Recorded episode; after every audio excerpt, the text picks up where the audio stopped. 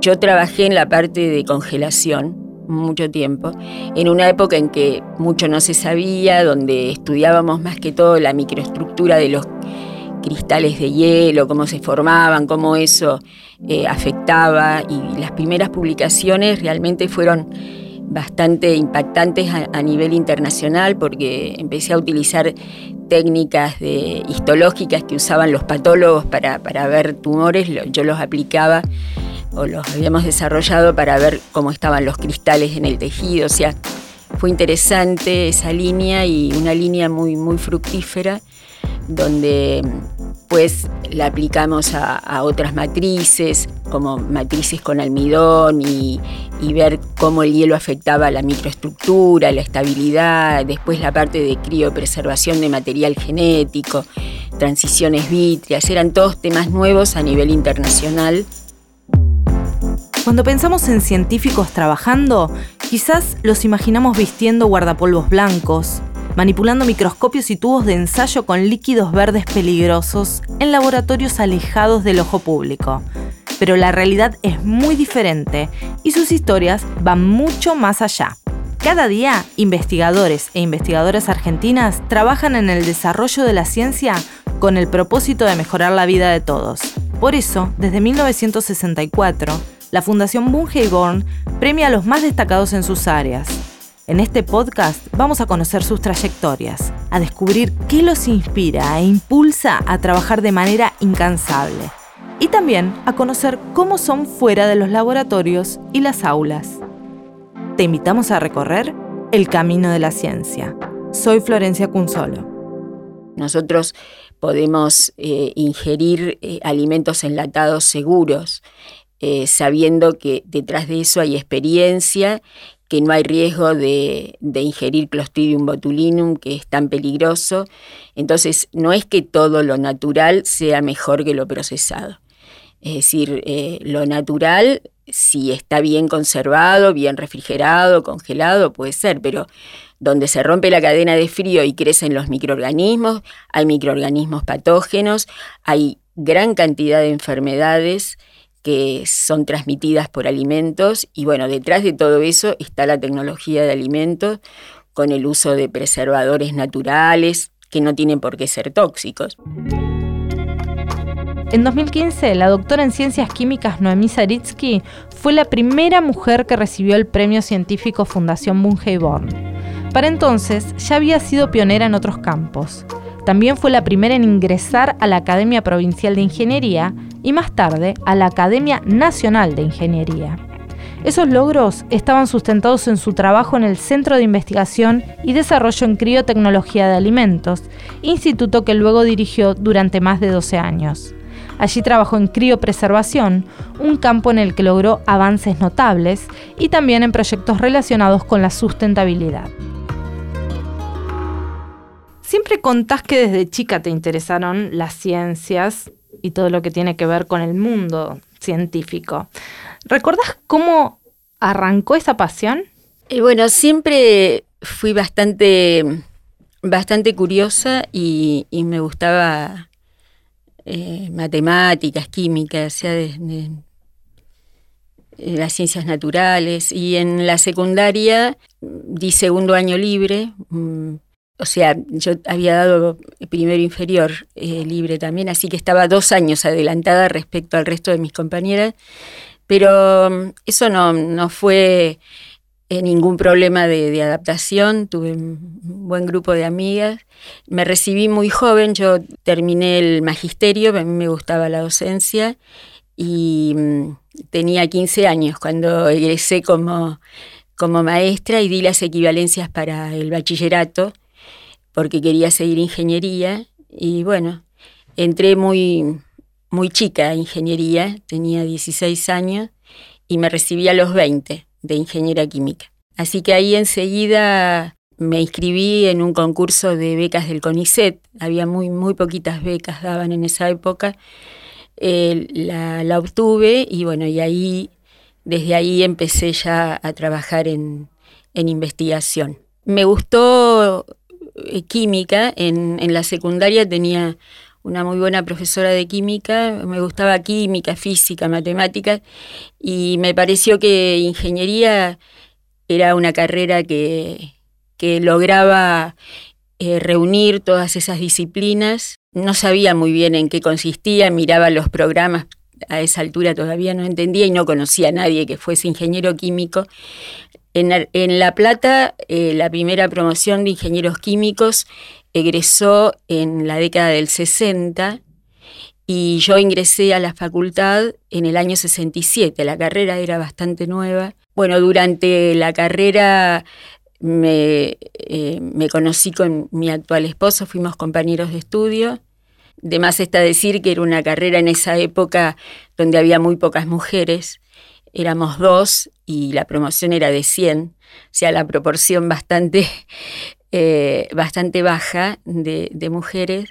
Sin embargo, la verdad que nunca tuve ningún problema de, adaptarme al grupo, siempre tuve muy, muy buenos amigos, que algunos mantengo hasta ahora. Y Noemí, ¿por qué eh, esto de acelerar, ¿no? Vos decís hice primero inferior, también lo adelanté. mi mamá me hizo dar libre, di, examen porque yo sabía leer y escribir desde muy chica. Y no sé, me habrán incentivado de chica y entonces me aburría y me hicieron dar, me di libre. Y después, eh, segundo año, porque mi hermano había dado tercer año libre y como que jugamos una apuesta. Y, y rendí libre. En esa época se podía. Así que para mí era un juego, no, no, lo, había tomado como tal. ¿No sufrías el estudio? No, no, pero siempre me gustó, siempre me gustó estudiar. Pero lo hacía porque, porque, porque me, gustaba, pero yo aparte hacía eh, danzas, hacía danza clásica, danza española, eh, eh, y estudié piano durante la escuela primaria, hice el Bellas Artes, pinto. O sea, me gusta también todo lo artístico. Tenés las dos partes, la, exacta y, sí, lo otro obvio que lo hago por hobby, pero, pero me gusta el arte, me gusta la música, eh, me gusta cantar, aparte me gusta eh, las manualidades, me gusta coser, me gusta bordar, qué sé yo, hago las cosas de la casa. ¿Te queda tiempo para todo eso con todo lo que investigás, con todo lo que producís? Sí, siempre traté de mm, de hacer mi vida, digamos, ir cultivando todos los aspectos. Tenemos tres hijos y, y bueno, ya tenemos nietos, ¿no? Grandes. Pero no, yo siempre disfruté todas, todas las actividades. Eh, por supuesto que, bueno, con los chicos chicos y trabajando todo el día no era fácil porque hay que tener en cuenta que cuando yo me recibí o nos recibimos de, de ingenieros no teníamos ni siquiera calculadora, eran otras épocas no había ni fotocopiadora, o sea, los, para conseguir los papers había que pedirlos, eh, venían en microfilm y había que esperar meses que vinieran por carta, era todo muy distinto, no había computadoras, no, no había nada. Entonces todo fue un cambio muy vertiginoso. nosotros nos recibimos en el año 71. ¿Se recibieron juntos? Sí, el mismo día. Y nos casamos en marzo del 72. Esto es la carrera de grado. En la carrera de grado, sí, sí. En esa época no había doctorado en ingeniería en La Plata, entonces yo hice un, posgrado, un máster de la OEA, con profesores que venían del extranjero, que para mí fue una, una gran experiencia, y después hice el doctorado en la UBA, porque ahí me recibían como ingeniera para hacer el doctorado. No había todavía doctorado en ingeniería en La Plata. También se me dificultaba ir afuera porque ya en el 73 nació nuestra hija y mi marido, si bien es ingeniero químico, pero trabajó siempre en la industria, ¿no? hizo actividad académica. Entonces yo no me podía ir, tenía a los chicos chicos y mi marido era el que trabajaba acá, así que... O sea que tu posgrado y tu doctorado los fueron con, ya siendo mamá. Sí, sí, sí. Enseguida que que terminé el grado ya nació la primera hija y, bueno, y hice, el, doctorado aquí. Y bueno, y la verdad que la carrera siempre me gustó y si tuviera que volver a, elegirla, la, elegiría nuevamente. Mi, mi, director fue el doctor Calvelo, que era profesor de la carrera de, nuestra de tercer año y donde yo trabajé también en la cátedra durante todo el tiempo. Eh, así que con él empecé la tesis, la tesis de máster, y tuvimos un problema, se incendió el departamento de ingeniería química donde yo trabajaba y perdí todo lo que tenía, prácticamente todo el equipamiento, el lugar de trabajo, todo se incendió y, bueno, y no tenía lugar de trabajo. Pero, entonces, eh, justo el doctor Calvelo, que era mi director, había fundado, en esa época empezaban a surgir los institutos del CONICET, y había fundado el CIDCA, que era el Centro de Investigación y Desarrollo en Criotecnología de Alimentos. En esa época habían muy pocos grupos que trabajaban en alimentos en Argentina. Yo en realidad que quería hacer bioingeniería, pero bueno, ante el problema este me, me mudé al CIDCA y bueno, y ahí hice toda después mi carrera eh, en el área de alimentos y después hice también medio ambiente. ¿Y cómo compatibilizabas esa carrera con la crianza de los chicos? ¿En algún momento pensaste en dejar la investigación? No, no, yo la verdad que siempre me gustó lo que hacía. Eh, no, no, dejarlo no.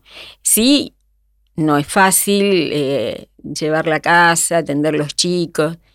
Pero bueno, mi marido también, mi marido trabajó 15 años en Buenos Aires, con lo cual yo estaba sola en La Plata con los chicos. Él se iba a la mañana y venía a la noche. Pero tenía una señora que, eh, una señora grande, que me ayudaba mucho en la casa con los chicos. Y bueno, uno se arregla como puede, pero no, nunca bajé los brazos, siempre lo hice con, con mucho cariño, con, con mayores o menores dificultades, pero, pero no, siempre estaba segura que ese era el camino que quería. ¿Y qué es la criopreservación? El instituto se llama así porque empezó con dos líneas de trabajo, éramos muy poquitos, cuando se inició el instituto éramos cuatro o cinco personas nada más, después cuando yo ya fui directora eran 150, así que crecí un montón. Criopreservación es aplicación de frío, entonces habían dos líneas de trabajo. Inicialmente una que era refrigeración de productos hortifrutícolas y eh, congelación de carne. Entonces yo trabajé en la parte de congelación mucho tiempo, en una época en que mucho no se sabía, donde estudiábamos más que todo la microestructura de los cristales de hielo, cómo se formaban, cómo eso eh, afectaba, y las primeras publicaciones realmente fueron bastante impactantes a, nivel internacional porque empecé a utilizar técnicas de histológicas que usaban los patólogos para, ver tumores, yo los aplicaba o los habíamos desarrollado para ver cómo estaban los cristales en el tejido, o sea, fue interesante esa línea y una línea muy, muy fructífera donde después eh, la aplicamos a, otras matrices, como matrices con almidón, y, ver cómo el hielo afectaba la microestructura, la estabilidad, después la parte de criopreservación de material genético, transiciones vítreas, eran todos temas nuevos a nivel internacional, y hablo en la década del 70 y del 80, ¿no? Cosas a las que hoy estamos totalmente ah, habituados. claro. Y vos lo viste desde los inicios. Claro, claro. Las primeras publicaciones, digamos, fueron, eh, tuvieron bastante repercusión y, eh, tengo contactos con editores de libros que, me han invitado a escribir capítulos y todo esto hoy en día. Eh, o sea, que en nuestro grupo acumulamos mucha experiencia sobre, sobre ese tema. Y después también un área en la cual trabajamos mucho es la parte de biopolímeros y todo lo que es eh, polímeros biodegradables obtenidos a partir de fuentes como almidón y otros hidrocoloides para, para packaging biodegradable. Eh, ahí también hicimos mucho trabajo de, de estudios de microestructura con técnicas más modernas, eh, eh, abordamos la parte de viscoelasticidad en alimentos, que era bastante poco común en esa época. Habían muy pocos equipos. Eh, entonces, claro, todo eso hizo que también contribuyéramos a la formación de, de otros grupos en el país y cada vez esas técnicas se fueran desarrollando. O sea que además del trabajo de investigación, y yo particularmente hice mucho trabajo de docencia, tanto de grado en ingeniería química, fui docente siempre de fenómenos de transferencia, de fluidodinámica y de energía y materia, y, bueno, y también eh, muy en contacto con universidades del interior del país, contactos con, becarios de, San Luis, de Mendoza, de Corrientes, siempre hicimos una actividad muy, muy de contacto con otros grupos. ¿Y por qué es importante lo, lo que es criopreservación para aprovechar más los alimentos, para reducir el desperdicio? Bueno, es una técnica ahora muy, muy difundida, donde eh, nosotros lo que estudiamos, digamos, era inicialmente qué podía, cuáles eran los factores que afectan la calidad, ¿no es cierto? Eh, qué daño producen los cristales de hielo en distintas matrices. Y bueno, es una técnica muy buena porque eh, preserva mucho los atributos nutricionales, organolépticos de los alimentos. ¿Y cómo llegaste a los estudios también vinculados al ambiente? Bueno, a mí el tema de agua siempre es un tema que me, interesó y me parece que tiene eh, una importancia vital. Y empezamos eh, primero con estudios de eh, tratamiento biológico en reactores biológicos de, de barros activados, tratando de aplicar todo lo que es conceptos de ingeniería química tanto en la parte de procesamiento de alimentos, porque nosotros, además de todo lo que hicimos en CRIO, hay todo un área de trabajo de, cómo modelar y simular computacionalmente todos los fenómenos de transferencia de energía, eh, tanto en aplicación de altas como bajas temperaturas. Y tratar de simular las historias térmicas implican todo un conocimiento matemático de las propiedades, eh, y eso requiere mediciones, o sea, ahí avanzamos mucho en lo que es el modelado de, los procesamientos en alimentos. Y antes de seguir con la parte ambiental, quiero completar que aparte de trabajar en, en, lo que son los procesos tradicionales de altas y bajas temperaturas, también abordamos otras técnicas de procesamiento como altas presiones, ozonización, etcétera. Y en el área de medio ambiente también empezamos modelando reactores eh, biológicos de barros activados. Y hace muchos años que trabajamos en eso. ¿Qué son los barros activados? Los barros activados son conglomerados de microorganismos que usan como alimento esos sustratos que tienen, son ricos en carbonos, etcétera, son las aguas residuales ellos se alimentan de eso y entonces bajan el tenor, el contenido de carbono y de nitrógeno, etcétera, de esa agua. Entonces reducen la contaminación, o sea, esos microorganismos consumen esa agua contaminada y, de cierto modo, la purifican, ¿no es cierto? Le, bajan el tenor de contaminación. Pero bueno, hay problemas que, por ejemplo, en lugar de que el barro activado tenga una estructura de flóculo que pueda sedimentar y uno pueda separar el agua tratada de esos conglomerados, esos consorcios microbianos, a veces hay microorganismos filamentosos que hacen que no sedimente bien el barro. Entonces estudiamos cuáles eran las causas de formación de esos, de esos microorganismos, cómo se podía hacer un control metabólico o qué efecto tenían el agregado de, cloro o ozono eh, para eliminar esa flora microbiana que afecta eh, la operatividad del proceso. Y en los últimos años eh, también nos hemos ocupado del aprovechamiento de residuos de, de la industria alimentaria. Trabajamos en, un tema con gente del CEMPAT de Chubut en el aprovechamiento de nuevas especies de crustáceos, de cangrejos patagónicos, y desarrollamos toda la tecnología justamente de tratamiento, pretratamiento de las especies y congelación para exportación Pero bueno, después de todo ese proceso en donde modelamos la transferencia térmica, cómo poder separar el músculo del exoesqueleto, etcétera, para poder generar productos exportables, nos quedaban los exoesqueletos de los, de los crustáceos, ¿no? Y bueno, intentamos en el último capítulo de, la tesis eh, obtener un biopolímero que se llama quitosano, que es muy interesante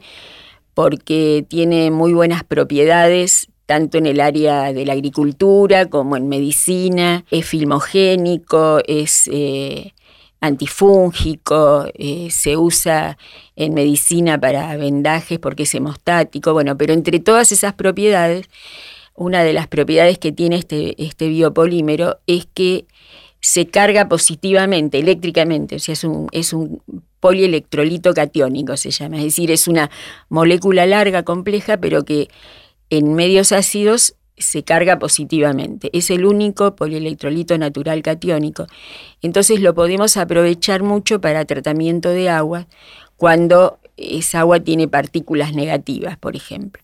O sea, se aprovecha todo. Sí, sí, ah, sí. se exporta el alimento y ah, después le das el residuo. Claro. el residuo eh, tiene un proceso de extracción química a partir de esos exoesqueletos que en realidad son contaminantes porque pensemos que eh, en Chubut, entre Leu, Madryn, desembarcan cerca de 150.000 toneladas anuales de, langostinos, por ejemplo, de los cuales un 60% es residuo, entre el 50%, que queda expuesto o lo tienen que enterrar porque eso contamina.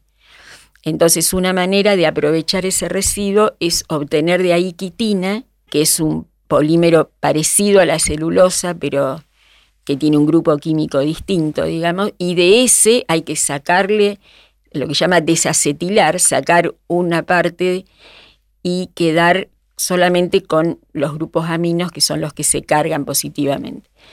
Y eso hace que eh, nosotros hayamos aprovechado el quitosano para tratamiento de aguas contaminadas, por ejemplo con arsénico, con cromo hexavalente que aparecen en las aguas como en sus formas oxidadas, o sea, aparecen arseniatos o aparece cromo hexavalente como dicromatos, bueno, son todos grupos químicos que tienen cargas negativas y entonces se pegan a las cargas positivas del, del quitosano y se pueden absorber, o sea, se le pegan al quitosano y salen del agua. Entonces nosotros desarrollamos todas las técnicas para caracterizar ese quitosano, ese biopolímero a través de su peso molecular, eh, su grado de desacetilación, etc.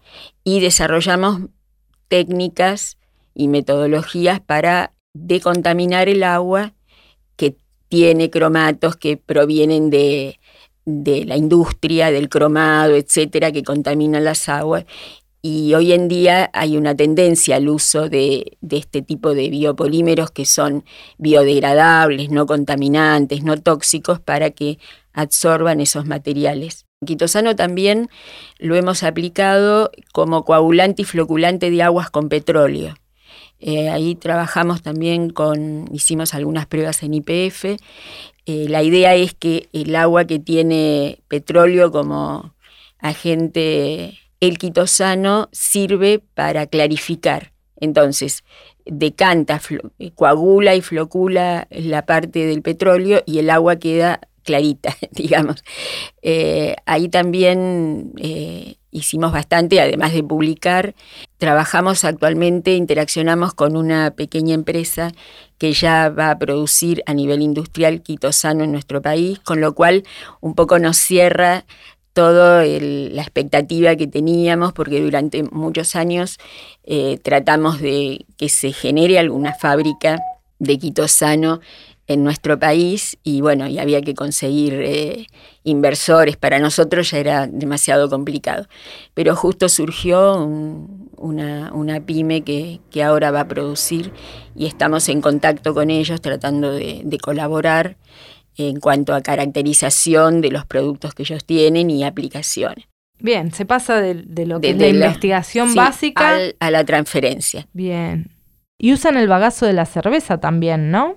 Nosotros interactuamos con cervecerías artesanales y eh, con algunas otras más reconocidas, donde tratamos de aprovechar ese residuo que es bastante importante y es contaminante, tratando de deshidratarlo y de eh, generar productos con mayor cantidad de fibra y proteína, y con esto ganamos un premio, el premio Arcor de Innovación, donde desarrollamos unas barras para diabéticos que tenían incluido este, este bagazo deshidratado.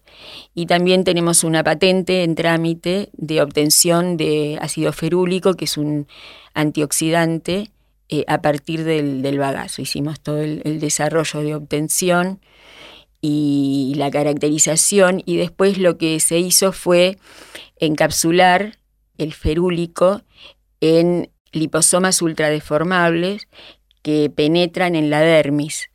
Y hicimos todo el estudio en piel, etcétera, y resultó, digamos, bastante favorable. Y es una patente que tenemos. ¿Eso sería para la cosmética? Sí, eh, sí, sí. Cosmética. Eh, protector solar también es antioxidante. Pero hay todo, hicimos todo un estudio con un grupo de la Universidad de Quilmes, eh, que trabaja también en eso, y bueno, nos unimos y desarrollamos ese, ese producto que em, está eh, contenido, digamos, ese ferúlico que, obtuvimos de residuos, está eh, protegido por esos liposomas ultradeformables que tienen la capacidad de penetrar las capas de la, de la dermis. Por lo que vos nos venís contando, se nota que para vos la investigación tiene un sentido la investigación básica tiene también que tener una aplicación práctica. Y se vio que también vos tenés varios de tus trabajos ya fueron patentados, se convirtieron en, patentes, en productos. contanos un poco de eso. ¿Cuál es la importancia de la transferencia de tecnología? Sí, yo estoy convencida y, digamos, creo mucho en la investigación básica, es decir, para poder hacer transferencia hay que saber primero lo básico pero nuestro país necesita que lo que se investigue pueda ser transferido para, digamos, favorecer a la industria local, tratar de, mejorar en todos los aspectos tecnológicos. Y bueno, yo siempre traté de que los temas sean aplicados, que venga, o sea, que el, conocimiento venga desde lo básico hasta la posibilidad de transferencia a la industria. Y nosotros empezamos a hacer transferencia en la década del 70, cuando todavía eso no, no era muy, muy bien considerado en los organismos de investigación pero nosotros hicimos más de 80 actividades de transferencia con distintas industrias, transfiriendo los conocimientos que íbamos adquiriendo a través de los papers que publicábamos, de las tesis, o sea, de lo que íbamos nosotros aprendiendo. Y la verdad que eh, tuvimos muy buena relación con, con la industria, inclusive transferimos técnicas que eran nuevas, como de viscoelasticidad, etcétera. Siempre nos preocupamos para tratar de que la industria pudiera absorber lo que, lo que nosotros investigamos, con mayor o menor resultado, trabajamos con empresas chicas, empresas grandes, pero siempre el objetivo era que, el fin sea aplicado.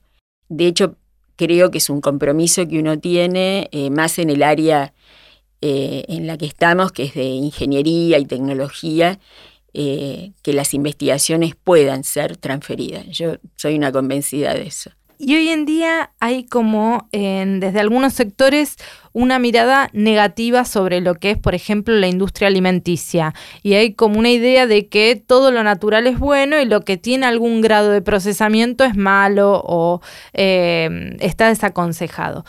¿Qué, le puedes decir sobre eso? No, eso hay que ser eh, muy cuidadoso porque la industria alimentaria es, es profunda, no es algo improvisado, es decir, eh, uno, por ejemplo, todo lo que son procesos de esterilización de alimentos es una tecnología muy antigua pero muy importante. Nosotros podemos eh, ingerir alimentos enlatados seguros, sabiendo que detrás de eso hay experiencia que no hay riesgo de, ingerir Clostridium botulinum, que es tan peligroso. Entonces, no es que todo lo natural sea mejor que lo procesado. Es decir, eh, lo natural, si está bien conservado, bien refrigerado, congelado, puede ser, pero donde se rompe la cadena de frío y crecen los microorganismos, hay microorganismos patógenos, hay gran cantidad de enfermedades son transmitidas por alimentos y bueno, detrás de todo eso está la tecnología de alimentos con el uso de preservadores naturales que no tienen por qué ser tóxicos. Está todo reglamentado y, no hay que tener tan, eh, tanto rechazo por, la, por lo que es el procesamiento de alimentos cuanto ese procesamiento nos brinda alimentos seguros.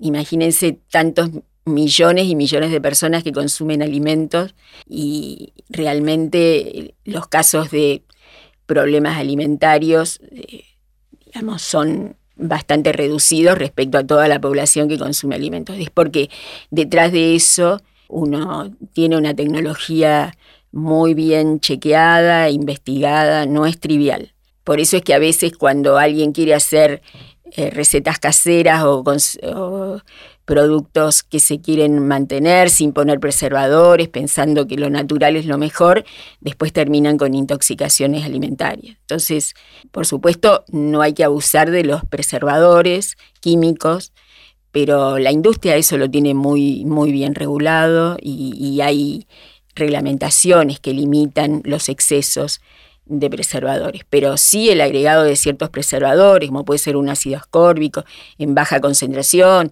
o, sorbatos, eso que están probados que hay concentraciones que no afectan a la salud, se hacen justamente para inhibir que crezcan microorganismos. Noemí, y vos a lo largo de tu carrera recibiste muchas distinciones. ¿Qué significó para vos recibir en 2015 el premio Fundación Bungeborn? Bueno, eh, fue un premio bastante especial. Yo eh, ya había recibido, eh, había ingresado a, la Academia de Ingeniería de la provincia, fui la primera mujer, también ingresé en el 2007 a la Academia Nacional de Ingeniería y fui la primera mujer. Eh, tuve premios consagración de la Academia de Exactas, pero el premio Bungiborn, cuando me lo dieron en Ingeniería de Procesos, la verdad que no lo podía creer porque siendo mujer y en el área en, la que yo me desempeñaba, mm, la verdad que me, emocioné mucho y además fui la primera mujer en 50 años desde que estaba el premio que lo logró. La verdad que fue, fue muy gratificante, no me lo esperaba, pero bueno, la verdad que mm, me abrió también un, un panorama distinto. Justo ese mismo año eh, se dio la casualidad que también saqué el premio Hussey, eh, trayectoria y el de investigador de la nación al año siguiente. O sea que se juntaron un montón de emociones que la verdad eh, fue, fue muchísimo todo junto. Después, bueno, se dieron, ya, se empezaron a dar otros premios, ingresé en la Academia Mundial de Ciencias, saqué un premio de de ingeniería eh, internacional. Fueron una serie de, eh, de sensaciones también muy, muy interesantes. Pero bueno, también todo es fruto de trabajo en equipo. Realmente generamos un, grupo de trabajo muy, muy interesante donde tenemos muchos vínculos de amistad. A mí me parece muy importante que el grupo humano sea sólido pasamos muchas horas juntos trabajando y eso es muy importante. Así que realmente, eh, paralelo con eso, 13 años dirigí el instituto del CITCA y hoy en día sigo ahí, ya de como pueblo, digamos, ya no como directora, pero eh, igual con, muy buenas relaciones y bueno, contenta de, de poder seguir todavía trabajando. Como ella misma acaba de contarlo, Noemí sigue trabajando a honorem pese a que se jubiló hace poco tiempo. Su espíritu curioso, que continúa incansable, siempre estuvo orientado a que sus trabajos sirvieran para mejorar la vida de los demás. Eso fue y es reconocido por la Fundación Born, que le otorgó el premio científico en 2015 y la convocó como vicepresidenta del jurado de su edición 2022.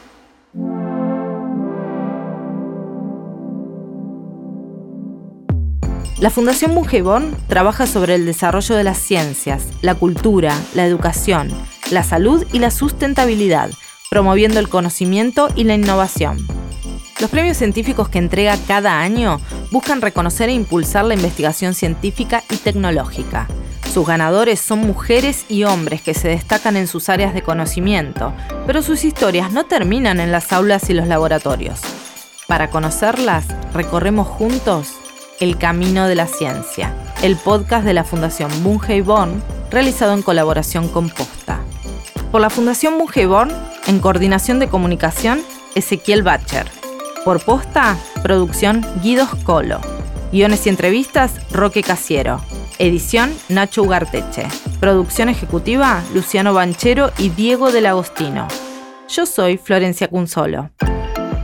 Podés encontrar más información sobre la Fundación en su página web fundacionbib.org y en sus redes sociales, arroba Fundación BIB en Twitter, arroba Fundación en Facebook e Instagram. Te esperamos en el próximo episodio para seguir transitando el camino de la ciencia.